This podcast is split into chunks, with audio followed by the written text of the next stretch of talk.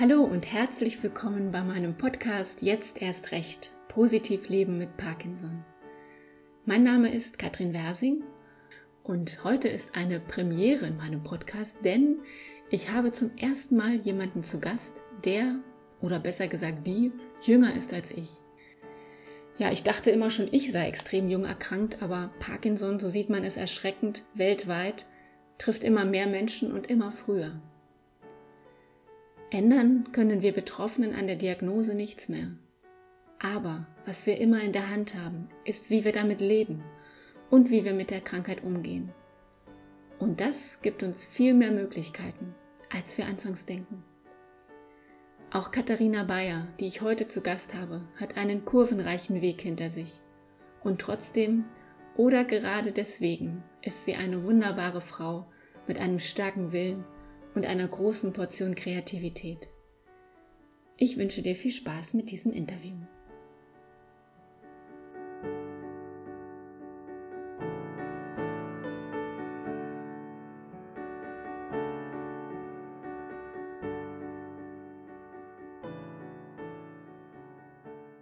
Hallo, ich freue mich heute ganz besonders auf Katharina, eine sehr mutige, starke und inspirierende Frau mit einer berührenden Geschichte und einem ganz großartigen Projekt. Aber bevor wir auf all das zu sprechen kommen, liebe Katharina, herzlich willkommen. Ja, danke, liebe Katrin. Ich freue mich total, dass ich heute bei dir zu Gast sein darf und bin schon total gespannt auf unser Gespräch. Super, ich auch. Und ich starte ja immer gerne mit der ersten Frage. Was hast du denn heute bereits Schönes erlebt? Ja, eigentlich habe ich pausenlos heute Schönes erlebt, weil ich gestern eine Crowdfunding-Kampagne gestartet habe und da heute die Spenden eingegangen sind und ähm, ich ganz viele tolle Menschen, die ich lange nicht gesehen und gesprochen habe, plötzlich auf diesem Weg wieder begegnet bin und das war sehr, sehr schön. Toll, genau. Wir haben da gerade im Vorgespräch schon ein bisschen drüber gesprochen. Ich habe das auch verfolgt und da kommen wir auch gleich nochmal dazu. Das ist eine ganz, ganz spannende Geschichte, ein tolles Projekt. Aber wir fangen mal der Reihe nach an. Ähm, Katharina, du bist jetzt 39 Jahre alt und du lebst bereits seit einigen Jahren mit der Diagnose Parkinson.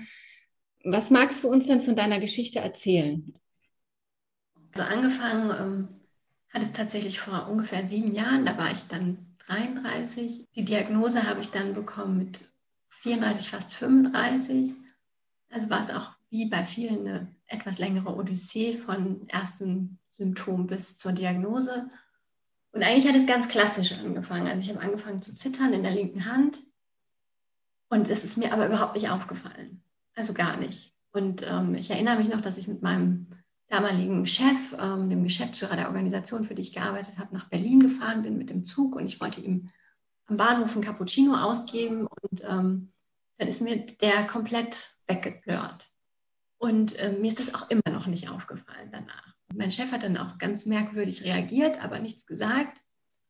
Zwei, drei Wochen später war meine Schwiegermutter bei uns zu Besuch und hat zu meinem Mann gesagt, irgendwas stimmt doch nicht. Ihr müsst mal die Hand, das müsst ihr mal kontrollieren. Das ist irgendwas nicht in Ordnung. Und da waren wir beide, also mein Mann auch und ich, total vor den Kopf geschlagen und hatten das beide überhaupt nicht bemerkt. Das ist ja spannend, ja. Genau, dass man irgendwie so blind für sowas wird. Unsere Tochter war damals gerade eins, ich hatte gerade wieder angefangen zu arbeiten, Job, Kind, Kita, hin und her, alles sehr anstrengend. Und hatte einfach gedacht, das ist irgendwie Anstrengung. Und so bin ich dann auch zum Arzt relativ unbedarft gegangen und die hat sofort gesagt, nee, das müssen Sie mal beim Neurologen abklären lassen. Und der war dann auch gleich sehr aufgeregt. Also ein aufgeregt ist vielleicht das falsche Wort, aber mir wurde dann relativ schnell klar, dass es irgendwie doch irgendwas Ernsteres sein müsste. Trotzdem ging das dann eine ganze Weile hin und her. Letztendlich wurde dann nach ungefähr einem Jahr vielen Tränen und ganz viel Anstrengung ein DAT-Scan gemacht, der sehr, sehr eindeutig ausgefallen ist. Da gab es dann überhaupt keinen Zweifel mehr, dass ich an Parkinson erkrankt sein würde.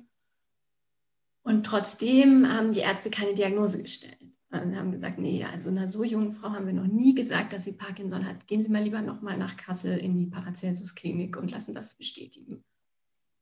Ja, und mit dieser Auskunft sind wir dann relativ trostlos aus dem Krankenhaus gekommen. Und also ich hatte meinen Mann mitgenommen, weil ich irgendwie schon ein komisches Gefühl davor hatte. Und wir waren völlig, also total geschockt. Ich musste Beruhigungsmittel nehmen tagelang und konnte nicht schlafen und habe nur geweint. Und war völlig fix und fertig. Und dann die Zeit in Kassel, ähm, wo das dann eigentlich ja klar war, dass ich Parkinson habe, aber es trotzdem nochmal diagnostiziert werden musste, offiziell. Mhm. Das so ein Horrortrip. Also dann um, da direkt konfrontiert zu sein mit so schwer betroffenen Patienten, das, das war einfach viel zu viel für mich. Ich bin da überhaupt nicht mit zurechtgekommen und habe dann danach gedacht, nee, da, ich beschäftige mich jetzt erstmal nicht mehr so viel damit. Wollte auch mit, mit anderen Parkinson-Patienten nichts zu tun haben, konnte das Wort Parkinson nicht hören, konnte Filme mit Michael J. Fox nicht mehr angucken und habe mich davon total distanziert, als ob es nichts mit mir zu tun hat. Das ist eine ganze Weile dann so halbwegs gut gegangen. Ich habe dann auch wieder gearbeitet und irgendwie halt meine Tabletten genommen und sonst so versucht, so wenig wie möglich damit zu beschäftigen. Und dann sind 2017 ein paar andere gesundheitliche Themen dazugekommen bei mir und es kam zu einer deutlichen Verschlechterung meiner Parkinson-Symptome. Also mit dem Tremor ist es natürlich eh immer schon eine sehr sichtbare Erkrankung gewesen, aber der Tremor wurde dann stärker. Es kamen Schmerzen, Krämpfe, Gleichgewichtsstörungen dazu. Dann blieb mir gar nichts anderes übrig, als mich mehr damit zu beschäftigen und irgendwie mehr achtsamer für mich zu sein und auch offener damit zu sein, weil es sich halt überhaupt nicht mehr verbergen ließ. Nicht mehr gearbeitet, weil es auch nicht mehr ging, aber auch eben wegen ja, der Kinder nicht. Genau, also ich hatte erst eine Tochter, jetzt habe ich noch ein zweiten, zweites Kind dazu, einen Sohn. Der ist jetzt drei und seitdem der da ist, kann ich nicht mehr arbeiten. Das schaffe ich nicht. Das ist so viel für mich. Aber ähm, ja, gleichzeitig bin ich total beweglich, ich mache Yoga, ich fahre Ski, ich kann Fahrrad fahren, ich kann wandern gehen. Es ist halt so ein Leben mit hellen und dunklen Tagen, mit äh, blauem Himmel und grauem Himmel und äh, strahlendem Sonnenschein. Und ich finde das auch total wichtig, das zu sagen, dass es eben nicht nur die Menschen gibt, denen man Parkinson nicht ansieht und die sich nach draußen trauen, sondern es gibt auch uns, die wir gezeichnet sind von der Erkrankung, die ganz offensichtlich krank sind und sich trotzdem nach draußen trauen dürfen und müssen.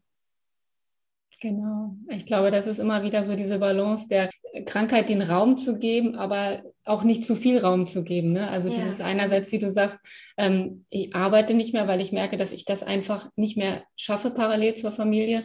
Und andererseits gehe ich trotzdem raus und zeige mich und bin trotzdem noch da ne? und kann mein Leben genießen, vor allem auch an den Sonnenscheintagen, mhm. das wollte ja. ich sagen. Und du hast es gerade schon angesprochen, ich würde total gerne mit dir auf das Thema Familie nochmal zu sprechen kommen, denn mhm. das liegt uns beiden, glaube ich, sehr am Herzen, weil wir relativ kleine Kinder noch haben und ich habe bisher auch noch niemanden getroffen, der Kinder in meinem Alter hatte und an Parkinson erkrankt war. Und ja, das finde ich total spannend und ich finde, das ist so ein wichtiges Thema, wo es so wenig Informationen und so wenig Austausch gibt. Ich kann mich daran erinnern, ich am Anfang hatte ich auch mal so ein paar Sachen gegoogelt, wie erkläre ich es meinen Kindern, dass ich Parkinson habe. Und ja. dann habe ich so ein paar Filme gesehen und ein paar Beschreibungen, habe mich total selber erschrocken, wie, wie das dargestellt wurde und dachte, da kann ich schon meinen Kindern nicht erzählen.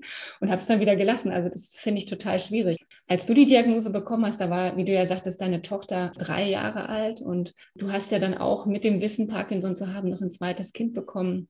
Du sagtest selber, dass diese zweite Schwangerschaft für dich einfach auch noch ein großes Geschenk war. Und ja. ähm, trotzdem ist es natürlich sicherlich auch nicht einfach gewesen, mit der Schwangerschaft oder auch generell im Familienleben mit Parkinson zurechtzukommen. Und das fände ich total spannend, äh, wenn du uns davon ein bisschen erzählen könntest. Also vor allem, wie du so das Elternsein, aber auch die Schwangerschaft in Bezug auf deine Erkrankung erlebst oder erlebt hast. Ja, ja, also mir geht das ganz ähnlich. Ich habe auch noch nie jemanden getroffen. Ich war auch ganz glücklich, als ähm, über Stefanie Heinze von der Hilde-Ulrich-Stiftung der Kontakt hergestellt wurde. Und ich habe mich einfach sehr gefreut, mal jemanden in einer ähnlichen Situation zu finden, weil es doch einen großen Unterschied, finde ich, macht, ob man kleine Kinder hat oder große Kinder oder gar keine Kinder.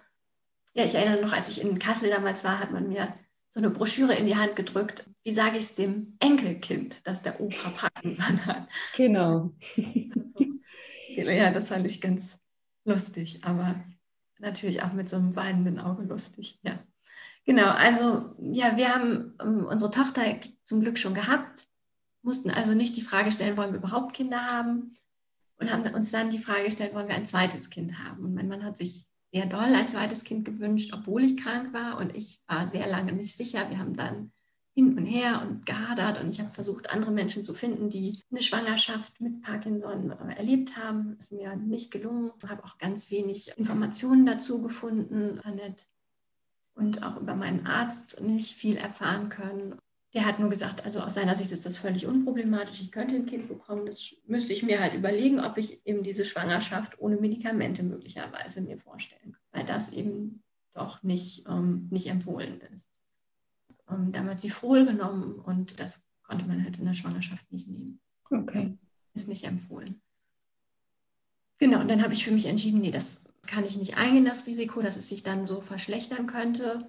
Beziehungsweise habe auch gedacht, so, so, die Anfangszeit mit so einem kleinen Baby, das ist auch einfach sehr anstrengend, das schaffe ich sowieso nicht. Auf den Schlaf zu verzichten. Und ja, wir haben dann mit vielen Tränen und wirklich ähm, schwer uns von diesem Gedanken verabschiedet und haben alle Babysachen verkauft und äh, verschenkt und hatten den Keller gerade komplett leer und uns das zweite mögliche Kinderzimmer als Gästezimmer eingerichtet. Und dann ähm, bin ich 2017 sehr krank gewesen und aus diesem um die Krankheit sich sorgen und äh, irgendwie an ganz anderen Baustellen gerade zu sein, entstand dann eine ungeplante Schwangerschaft. Und ich habe diesen Schwangerschaftstest gemacht, mein Mann hat drauf geguckt und hat gesagt, ach du Scheiße. Dann standen wir da. Und dann sind wir ins Bett gegangen und haben geschlafen und dann habe ich um 5 Uhr morgens Panik gekriegt und habe gedacht, oh Gott, ich habe ja die Tablette genommen. Kann ich das jetzt überhaupt nehmen? Dann habe ich meinem Arzt geschrieben, ich war so aufgeregt und hatte tausend Fragen aufgeschrieben und, und war ganz nervös. Und er hat gesagt, bevor wir jetzt irgendwas sagen, herzlichen Glückwunsch. Schön. Alle Zweifel waren auf einmal weg. Also in dem Moment war klar, ja, genau, es ist was Schönes. Es ist ein Geschenk. So war es dann auch. So habe ich das empfunden und deswegen war ich mir auch ganz sicher, dass ich das Kind bekommen würde. Die Frauenärztin war so ein bisschen hin und her gerissen, wie sie das findet. Und äh, hat dann mir das Ultraschall das erste gemacht. Da war ich dann auch tatsächlich schon relativ weit schwanger, als ich dann das erste Mal beim Arzt war. Und dann haben wir das Ultraschall zusammen angeguckt und hatten beide Tränen in den Augen. Und sie hat gesagt, Frau Bayer, dann wollen wir mal sehen, wer das fürs Würmchen auf die Welt bekommen. Und dann hat sie sich ganz toll äh, engagiert, hat in Unikliniken angerufen, mit Professoren gesprochen, sich in ihrem kollegialen Beratungskreis dazu ausgetauscht und hatte dann ganz viele Informationen für mich zusammengesucht, sodass wir dann beschlossen haben, dass ich es erstmal ohne Medikamente versuche. Und wenn es dann im Verlauf nicht geht, dass wir dann mit Spezialisten aus ähm, Köln, mit denen sie telefoniert hatte, zusammen versuchen, ob ich irgendein Medikament dann nehmen kann. Ich habe mich aber für mich entschieden, sowieso von Anfang an, dass ich keine Medikamente nehmen möchte.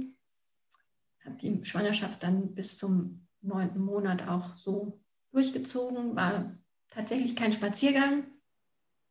das glaube ich sofort. Das oh, tapfer Mensch, toll. Ja, also den letzten Monat habe ich im Prinzip nur noch auf dem Sofa gelesen, liegen und gejammert. Ach, hattest du das volle Recht dazu. genau. Und wir waren dann alle sehr froh, als unser Sohn per Kaiserschnitt gesund und topfit auf die Welt kam. Und das genau das, was wir uns gehofft haben, ist ein totales Geschenk an Sonnenschein, an total aktives Kind und tritt mir jeden Tag in den Hintern und sagt, Mama, ausruhen ist nicht. Ach, schön, das hört sich wirklich nach einem richtigen Geschenk an. Und äh, ja. ich denke auch immer wieder, es, es gibt ja so Dinge im Leben, die sollen genau so passieren. Und, und dieses Kind sollte genau zu der Zeit kommen und du dich und dein Mann dich nochmal ein Stück wieder aufbauen und euch einen neuen Weg zeigen. Ne? Ja. Ja, unsere Tochter hat immer gesagt, dass die Kinder im Himmel auf einer Wolke sitzen und die Eltern schon die Zeit beobachten und dann auf den richtigen Moment warten, wann sie dann runterkommen. Und sie, hat, sie durfte halt als erstes und er musste dann da oben noch sitzen und er war ein bisschen, ein bisschen traurig, dass er so lange da sitzen musste, aber er wusste einfach, er muss noch warten, bis wir kommen. Das ist ja ein schönes Bild, toll. Ja. Ja, klasse. Das heißt, du hast wirklich die Schwangerschaft komplett ohne Medikamente durchgestanden. Wie hast du das geschafft? Also hast du das dann von jetzt auf gleich alles abgesetzt? Ja. Oder du sagst ja, du hast nur Sefrol genommen? Zeitpunkt nur Sifrol genommen und ähm, wir hatten gerade angefangen zu experimentieren mit so einem Maro B-Hämmer, den ich dazu genommen habe, der aber auch nicht wirklich viel geholfen hat. Den habe ich sowieso mit Freude sofort wieder abgesetzt. Ja, danke schön für deine Geschichte, dass du die mit uns teilst. Ja, wenn wir schon bei dem Thema sind, für mich stellt sich ja eben immer wieder die Frage, wie viel und was erzähle ich meinen Kindern von der Erkrankung. Na, einerseits will ich sie nicht so mit ja, möglicherweise düsteren Zukunftsaussichten belasten und andererseits aber auch nicht die Krankheit verheimlichen. Ne? Ich denke, das ist mhm. der falsche Weg. Ja, das ist so dieser schwierige Spagat, den wir als Eltern auch so haben, die chronisch krank sind, zwischen Ehrlichkeit und dem Bedürfnis, unsere Kinder auch schützen zu wollen. Wie gehst du denn damit bei deinen Kindern um? Ja, also als unsere Tochter, also als ich die Diagnose bekam, war sie ja noch so klein. Da haben wir natürlich nicht mit ihr darüber gesprochen. Von daher habe ich das Gefühl, sie ist sowieso irgendwie ganz natürlich damit aufgewachsen, in dem Wissen, Mama hat da irgendwas. Und bei unserem Sohn wird das natürlich noch viel mehr so sein. Ich habe aber dann nie so richtig offen mit ihr darüber gesprochen. Und ich weiß noch, dass vor ein paar Jahren äh, diese sehr viel berichteten Vorfälle, wo Angela Merkel bei so öffentlichen Empfängen gezittert hat. Und in dieser Phase stand ich im Keller, habe Wäsche aufgehangen, meine Tochter kam rein und sagte, Mama, was ist eigentlich Park? Ich so, hä, wie, wie kommst du denn jetzt da drauf? Und dann sagte sie, ja, im Radio haben die gesagt, dass Angela Merkel vielleicht Parkinson ja, muss dazu sagen, dass meine Tochter schon immer sehr interessiert an allem war und immer Radio und die Nachrichten auch immer mitverfolgt wenn sie die dann mhm. irgendwie mal hört. Und dann sagte sie, ja, hast du das eigentlich auch? Und warum finden die das denn eigentlich so schlimm, dass die so zittert? Und da habe ich gemerkt, ich kann mein Kind ja nicht davor beschützen, dass, dass sie mit diesen Themen konfrontiert ist, dass andere Menschen sie damit konfrontieren, dass sie möglicherweise auch in einer negativen Art und Weise damit konfrontiert wird, also mit einem negativen Bild auf das, was ich habe dass andere sich darüber vielleicht lustig machen werden, dass in der Schule geredet wird, weil ihre Mutter zittert. Und deswegen habe ich dann entschieden, doch noch sehr viel offener mit ihr umzugehen und das auch offen zu thematisieren, dass ich Krankheit habe, die Parkinson heißt. Genau, also von daher, sie weiß das, seit sie ungefähr sechs ist. Sie weiß, glaube ich, nicht wirklich, was das bedeutet, aber woher auch. Ich, natürlich habe ich auch Ängste und natürlich habe ich auch irgendwie manchmal dunkle Zukunftsfantasien, was passieren wird. Aber ganz grundsätzlich bin ich eher der Meinung, dass sowas wie Karma gibt. Also wenn ich positive Gedanken habe, dann werden auch positive Dinge in meinem Leben geschehen. Genau. Wenn ich einem Kind irgendwie das Gefühl gebe, da passieren ganz viele schreckliche Sachen in der Zukunft, dann wer weiß, vielleicht passieren die dann auch eher oder vielleicht passieren lauter gute Dinge, wenn wir uns einfach nicht auf das Schlechte einstellen, sondern auf das Allerbeste. Mit dieser Überzeugung gehe ich eben ganz offen damit um, aber eben in einem positiven Gesamtkontext mir ist das irgendwie wichtig, dass meine Kinder, wenn es dann doch nicht so positiv ist, wie wir uns das alle wünschen, dass sie darauf vorbereitet sind, nicht indem sie sich darauf schon jahrelang eingestellt haben, dass es ganz schrecklich wird, sondern dass sie starke Kinder sind, die einfach wissen, dass ihre Eltern sie so sehr liebe, dass ich sie gegen nichts auf der Welt eintauschen würde und dass sie mit dieser Liebe hoffentlich gut ins Leben starten können. Genau. Das ist eigentlich das, was Kinder brauchen, ne? Liebe und ja. Geborgenheit und die Krankheit ist ein Teil von uns, die gehört zu uns und gehört dann letztendlich auch zur Familie. Ich habe mir oft immer so Gedanken darüber gemacht, weil man ja sagt, so eine chronische Krankheit hat immer die ganze Familie, dass alle davon ja. betroffen sind.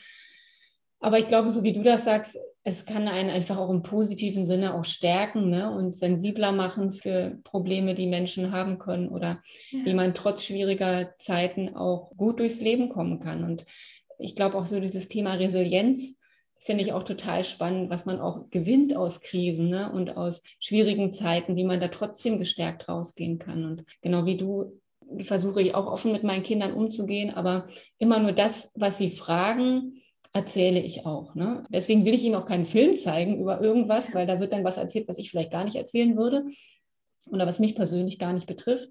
Und damit fahren wir eigentlich ganz gut. Ne? Mein Sohn kam auch mal zwischendurch aus der Schule und sagte, du Mama, im Politikunterricht haben wir einen Film geguckt und da, da war auch jemand, der hatte Parkinson. Stell dir vor, der hat ganz doll gezittert. Ne, und ich habe diesen Tremor eben nicht und das kannte er mhm. gar nicht. Und da haben wir dann auch, da habe ich auch gesagt, schön, schön, dass du es erzählst, dass wir darüber sprechen können.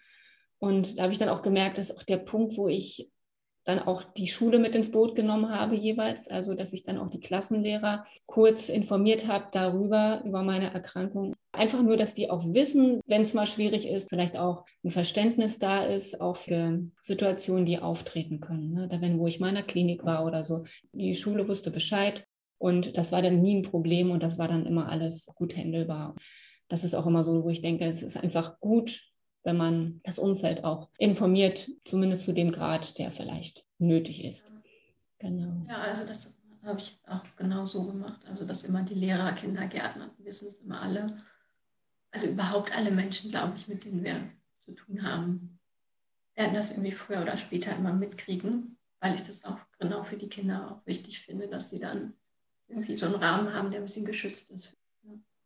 Genau, und das ist mir so wichtig, dass die nicht das Gefühl haben, das ist irgendwas Komisches oder was, worüber man nicht reden darf oder wo man Mama bloß nicht fragen darf, sonst wird die ganz traurig oder so. Ja. Das, das will ich eben nicht. Ne? Das soll was Normales sein. Jeder hat sein Päckchen, der eine so, der andere so. Und das war mir immer total wichtig, dass die Kinder nie das Gefühl haben, sie müssen sich dafür schämen, sie müssen sich da verstecken oder man darf nicht drüber reden, dass es so ein Familiengeheimnis ist. Das gibt es durchaus auch ja. bei anderen. Ne? Und wenn wir da noch mal ein Stück weitergehen, Du hattest ja vorhin schon erzählt, dass du in den ersten Jahren wenig über deine Krankheit gesprochen hast, also das einfach total weggeschoben hast und auch gar keinen Zugang zu Selbsthilfegruppen gefunden hast. Und jetzt, ähm, das ist ja, finde ich, total spannend, bist du ja mitten in einem tollen Projekt, was jetzt läuft, auf das wir gleich noch zu sprechen kommen, was dich sozusagen von 0 auf 100 in die Öffentlichkeit katapultiert. Wie einfach oder wie schwierig war das denn für dich, dich jetzt nach außen zu öffnen und vor allem, was ist dein Warum? Ja, und da habe ich lange drüber nachgedacht. Du hattest mir das angekündigt, dass du mir diese Frage stellen würdest. Und, ja, also wir waren vor drei Jahren, ich glaube, das ist so der, der Punkt, an dem es begann. Da waren wir im Urlaub, also das erste Mal mit unserem kleinen Sohn. Mein Mann war damals in Elternzeit und dann sind wir vier Wochen in Frankreich gewesen, auf einem Campingplatz. So ein paar Ausflüge noch gemacht und sind rumgereist. Und mir ging es in dieser Phase eigentlich noch gar nicht so gut. Also es war noch relativ kurz nach der Geburt und noch nicht so wieder richtig eingestellt medikamentös und irgendwie alles noch nicht so super. Aber in diesem Urlaub ging es mir super. Also fast jeden Tag. Also hatte ich ganz wenig Tage, an denen es mir nicht gut ging. Und dann bin ich zurückgekommen und habe zu meinem Neurologen gesagt, das ist ja so blöd. Warum geht es mir denn im Urlaub immer gut und zu Hause ist immer alles doof? Dann hat er nur gesagt, dass er glaubt, dass es was mit, mit meinem Begegnen mit dem Außen zu tun hat dann bin ich dazu gekommen, dass es wohl wahrscheinlich irgendwas damit zu tun hat, dass da niemand ist, den ich kenne, niemand, den ich wiedersehe, dass es mir egal ist, ob ich an der Supermarktkasse zittere, weil ich dann nie wieder einkaufen gehe, weil da nicht zufällig mein Nachbar hinter mir stehen kann. Ich mich nicht so beobachtet fühle, weil irgendwie alle ja so ganz auf sich konzentriert sind. Und dann habe ich gedacht, eigentlich will ich immer eine gute Zeit haben. Ich will nicht nur im Urlaub mich so fühlen können. Ich will mich auch sonst mal entspannen können. Und ich konnte mich nie entspannen weil ich immer Angst hatte, dass, dass ich Leute aufhalte, weil ich irgendwie das Geld nicht schnell genug zählen kann, dass ich ein Glas verschütte oder so. Dann habe ich vor ungefähr zweieinhalb Jahren angefangen, so ein Selbstfindungsseminar zu machen, das auch zwei Jahre lang ging. Und damit endete, dass wir letztes Jahr im September eine Nacht alleine im Wald verbringen durften. Okay, Abenteuer. Ja, da hatte ich sehr viel Angst vor und ähm, hatte dann auch mit denen so Sonderregeln ausgemacht, dass ich als einzige ein Handy mitnehmen darf, weil ich halt Angst hatte, dass mir irgendwas passiert nachts und ich dann Hilfe medizinisch oder so brauchen würde. Ähm, dann lag ich in meinem Zelt, das ich verbotenerweise auch noch mitgenommen habe, weil eigentlich sollten wir unter freiem Himmel schlafen. Oh Gott. und habe mich nicht rausgetraut. Und ich lag da wie versteinert auf dem Boden und habe gedacht, oh Gott, oh Gott was soll das denn hier? Was mache ich denn hier? Und es ging halt darum, so eine Vision für die Zukunft zu entwickeln. Was soll jetzt nach diesen zwei Jahren Selbstfindung für mich entstehen? Und irgendwann so gegen 4 Uhr habe ich gedacht, wenn ich jetzt mich nicht hier irgendwann mal raustraue, dann bleibe ich für immer in diesem Zelt liegen. Und dann habe ich den Reißverschluss aufgemacht und das war über mir der schönste Sternenhimmel, den ich jemals gesehen habe. Riesengroßes Himmelszelt voller leuchtender Sterne und dann habe ich das so in mir drin gespürt. Also ich ich kann mich zumuten, ich muss mich zumuten, ich will mich nicht mehr verstecken, ich will mich zeigen und ich habe was zu erzählen. Dann auch ganz konkret, ich will Bücher schreiben, also ich will Autorin sein. Ja, nahm alles seinen Lauf. Dann habe ich angefangen, einen Roman zu schreiben, dann habe ich angefangen, auf Instagram poetische Texte zu veröffentlichen. Und dann kommt jetzt der junge Parkinson. Das ist mein neues Projekt. Ja, toll. Das ist so ein schönes Bild. Also ich stelle mir das vor, wie du da in der Wildnis bist und den Reißverschluss aufmachst und dieser, dieser Moment, wo man merkt, was man alles verpasst, wenn man sich ja. einkapselt, wenn man sich einschließt und wem man auch gar nicht die Chance gibt, uns kennenzulernen. Ne? Das berührt mich gerade total, weil das sind immer wieder auch Punkte, wo ich auch selber merke, ah, da ziehe ich mich auch zurück und versuche mich dann auch ja. irgendwo nicht zuzumuten oder Sachen weniger zu tun. Und nee, genau andersrum. Also man muss raus und die Sterne sehen. Ne? Genau, und man muss sich dazu zwingen. Also es ist ja nicht leicht, diesen Reißverschluss aufzumachen. Aber es ist trotzdem wunderschön, sich zu zeigen und was dann passiert. Genau. So, und jetzt wollen wir endlich auf dein Projekt zu mhm. sprechen kommen. Der junge Parkinson, du hast den Titel schon genannt. Jetzt erzähl uns doch gerne mal, worum es dabei geht. Ja, es ist auch wieder so eine spontane Geschichte gewesen. Also ich habe am 1. April zufällig gesehen, dass der Parkinson Awareness Monat ist. Und habe gedacht, ach, hm, da muss man ja eigentlich was machen. Wenn ich mich jetzt zeigen will und wenn ich mich jetzt zumuten will, dann muss ich doch jetzt irgendwie öffentlich was dazu machen. Und habe gedacht, okay, dann schreibe ich jetzt jeden Tag einen Text über mich und Parkinson. Fanden auch viele Leute in meinem Umfeld gut und haben mich dann kontaktiert und gesagt, das ist ja eine gute Idee, mach das mal. Ähm, so viel habe ich noch nie über Parkinson erfahren. Das finde ich ganz spannend. Und dann habe ich gesagt, ja, eigentlich müsste man auch Bilder haben und eigentlich müsste man das auch nicht nur im Internet haben, sondern man müsste das zum Blättern haben und zum darüber nachdenken und zum Spüren und zum Anfassen. Und ja, es muss eigentlich ein Buch werden. Weil ich hätte damals, als ich die Diagnose bekommen habe, gerne ein Buch gehabt, das irgendwie sagt, dein Leben hört nicht auf.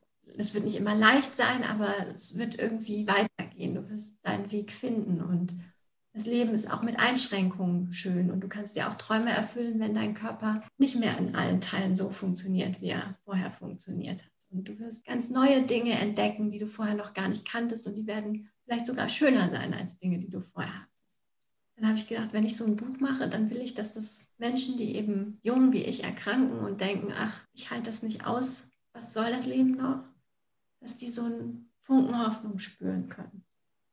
Genau, und das möchte ich mit dem Buch, das ich der junge Parkinson nenne, gerne machen. Und um dieses Buch wirklich in einem schönen, ästhetischen und ansprechenden Rahmen, der eben nicht eine Infobroschüre ist, die irgendwo beim Arzt rumliegt, sondern sowas wie so ein kleiner Schatz, den man jemandem überreichen kann und sagen kann, ich weiß, du hast es gerade schwer, aber das schenke ich dir und das soll dir Hoffnung geben. Um das umsetzen zu können, braucht es eben ein bisschen Geld und deswegen sammle ich im Moment dafür Geld. Bin ganz froh und dankbar über die viele positive Resonanz, die ich jetzt schon dazu habe. Vielleicht zu dem Titel noch, der junge Parkinson. Als ich ähm, damals in Kassel ankam, nach meiner Diagnose, um das nochmal überprüfen zu lassen, sagte die Frau, die mich begrüßte, ach, Sie sind der junge Parkinson. Und das hat mich so begleitet. Also immer, wenn ich irgendwo ankam, war ich immer die Frau, die schon alle kannten, die immer schon wussten, ja, da kommt die, die junge Mutter oder die, die Frau, die schwanger ist und Parkinson hat. Also immer wussten alle schon Bescheid. Krankenschwestern, die mich noch nie gesehen haben, begrüßten mich mit Namen und ähm, sagten, ja, ja, ich habe schon gehört, und deswegen habe ich mir immer vorgestellt, dass die so sagen, ja, da auf Zimmer 3, da ist der junge Parkinson, da sei mal ein bisschen vorsichtig. Einerseits zeigt es so ein bisschen, dass es selten ist, jung erkrankt zu mhm. sein und andererseits auch die Anonymität, die so in ja. Krankenhäusern, im Klinikbetrieb äh, oder auch überhaupt im medizinischen Betrieb so da ist. Ne? Das, ich erinnere mich da auch an eine Begebenheit in der Uniklinik, wo ich ganz am Anfang da war und dann sagte einer, und da könnten wir Sie vielleicht in eine Studie einschließen und kurz danach sah ich auf dem Gang den äh, Chefarzt und der lief da lang. Sind Sie das etwa? Und ich dachte, was denn? Wer denn? Also er hat nicht mal gesagt, guten Tag, sondern sind Sie das? Habe ich auch gedacht, ja, ja. Vorstellung wäre auch nett gewesen. Genau, dass man dann ja was Besonderes ist im Sinne von medizinisch besonders und spannend. Schöner Titel auf jeden Fall. Ich habe auch noch eine zweite Anekdote dazu, dass ich beim Physiotherapeut, mein Physiotherapeut war krank und sein, seine Vertretung kam rein, machte die Tür auf, ging wieder raus. Machte die Tür auf, guckte rein, ging wieder raus. Und dann macht er sie wieder auf und ich sage, falsche Diagnose zum falschen Patienten, oder? Und er so, ja, hier steht Parkinson, das können Sie ja nicht sein, oder? Ich so, ja, doch. Mit so viel Humor muss man das dann, glaube ich, auch nehmen, dass man dann einfach versucht, so traurig wie es auch ist, dann zu lachen. Genau, ich denke auch. Mit Humor kann man ganz viel im Leben ja. ganz anders äh, sehen und ganz vielen Dingen anders begegnen. Wir hatten ja im Vorfeld auch gesprochen, bevor dein Projekt startet. Und da hattest du gesagt, oh, ich bin mir so unsicher, ob ich das Geld für das Buch, das sind, glaube ich, über 8.500 Euro so ungefähr in der Dreh. Ne? Ja, genau. Ähm, ich brauche, ob das zusammenkommt. Und was ich besonders toll finde, heute ist, glaube ich, der zweite Tag deiner Kampagne. Ne? Ja du hast schon über 5000 Euro gesammelt. Das ist der Wahnsinn. Und hiermit unterstütze ich das auch sehr gerne und wir geben das nochmal weiter in die Welt. Schaut euch gerne mal die Seite an von Katharina. Wir verlinken die in den Show Notes. Guckt mal rein, ist total schön gestaltet und man merkt, dass du Fundraiserin bist von Beruf, ne, dass du da auch viel deine Expertise mit einfließen hast lassen. Also total, total schön. Also ich glaube ja ganz fest daran, dass viele Dinge in unserem Leben aus einem bestimmten Grund passieren und oft miteinander in Verbindung stehen. ich selber arbeite ja seit 16 Jahren in der Selbsthilfe und habe ja da einfach total viel gelernt, wie Mut und Resilienz und Optimismus ne, von den Familien, wo ich oft jetzt denke, das hat mich auf das vorbereitet, was jetzt kommt für mich. Also, dass ich einfach einen ganz anderen Startpunkt hatte, weil ich diese 16 Jahre Selbsthilfearbeit schon erlebt habe und gemerkt habe, was man alles damit bewegen kann, wenn man offen und zuversichtlich, egal was einem geschieht, in die Zukunft schaut. Mhm. Inwiefern haben sich dann auch für dich mit deinem Projekt jetzt neue Türen geöffnet?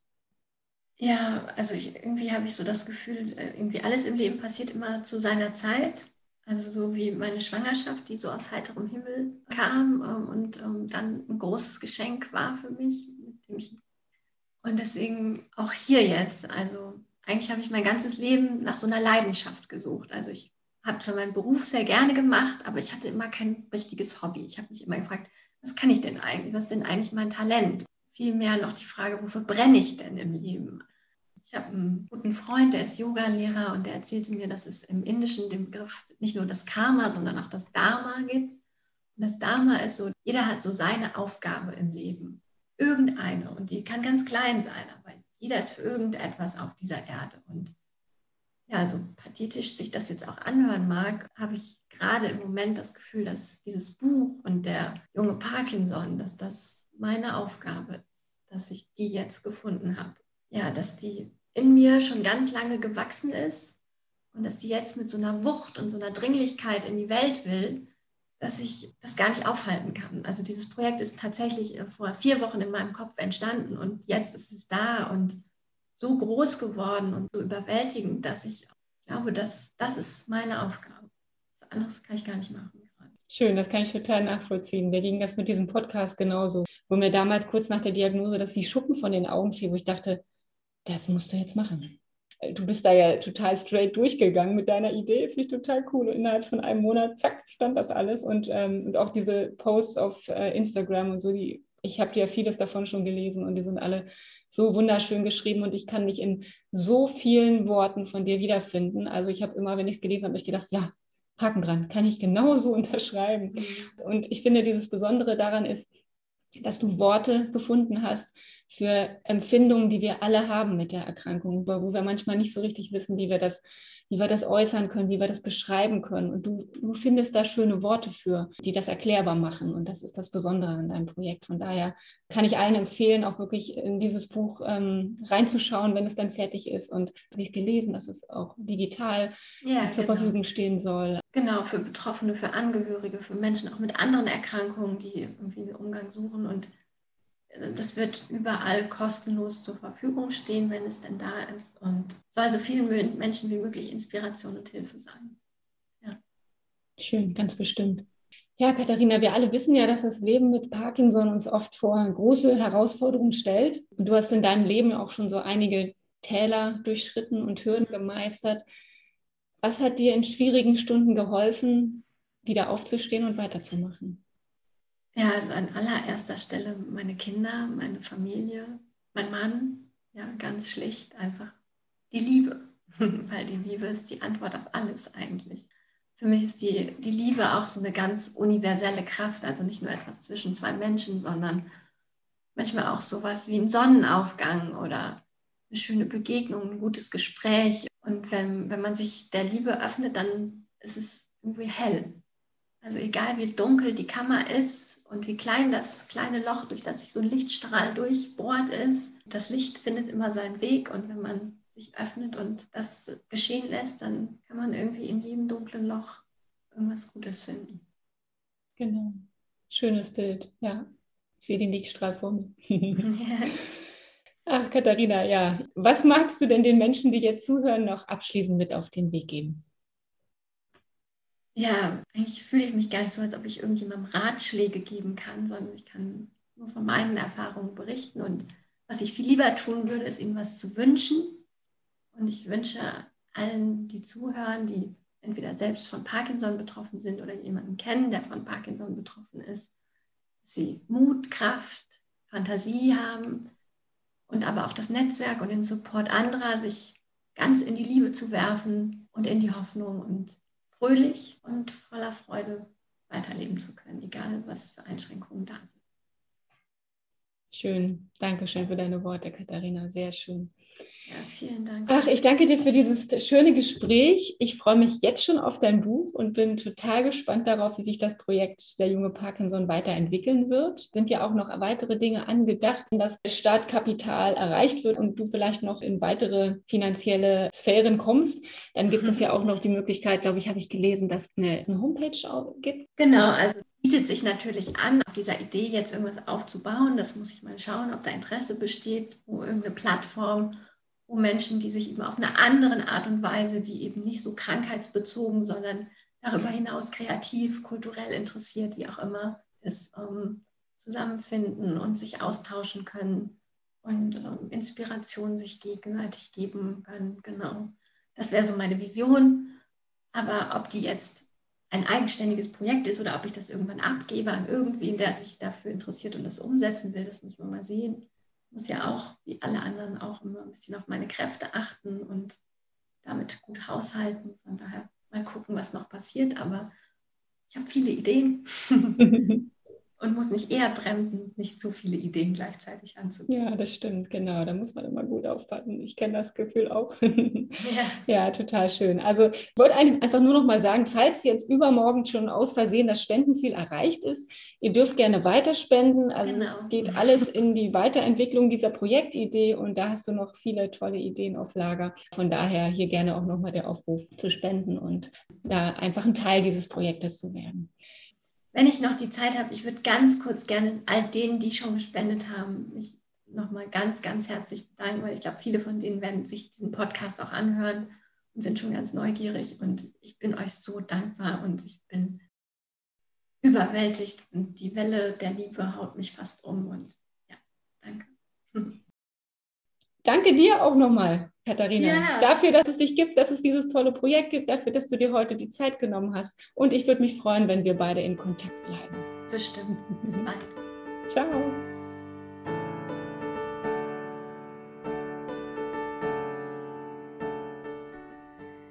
Es gibt ein Zitat auf meiner Homepage, das mir sehr viel bedeutet. Und zwar, die häufigste Art, wie Menschen ihre Kräfte verschwenden, ist, indem sie denken, sie hätten keine. Dieser Satz stammt von Alice Walker, Schriftstellerin, politische Aktivistin und Afroamerikanerin. Und er kam mir nach dem Gespräch mit Katharina in den Sinn. Ich glaube, wir sind uns beide einig darin, dass wir auch in dunkelsten Stunden nie alleine sind, dass es immer einen Lichtstrahl gibt.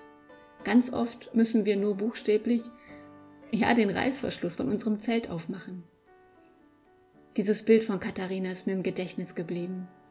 Wie wir manchmal voller Angst in unserem Zelt liegen und erst wenn wir uns gegen die Angst stemmen und uns raustrauen, plötzlich die Schönheit des Sternenhimmels auf uns wartet. Und mir kommt der Gedanke, wie viel verpassen wir eigentlich, weil wir die Augen verschließen, uns nicht trauen oder weil wir denken, wir schaffen es nicht. In jedem von uns, da bin ich mir sicher, steckt unglaublich viel Kraft. Das sehen wir allein daran, wie viele schwierige und herausfordernde Tage wir alle bereits mit unserer Erkrankung und mit der Begleitung von Angehörigen gemeistert haben. Ich finde, es ist so wichtig in Zeiten, wo wir hadern und verzweifelt sind, auch mal zurückzuschauen auf den langen Weg, den wir bereits gegangen sind und uns anzuerkennen für all das, was wir gemeistert haben. Die Kraft ist also da. Wir haben sie in uns.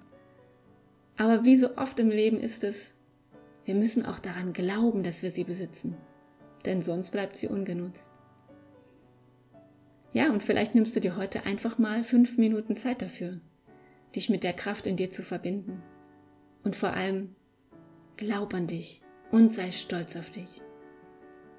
In diesem Sinne, pass gut auf dich auf und bleib positiv.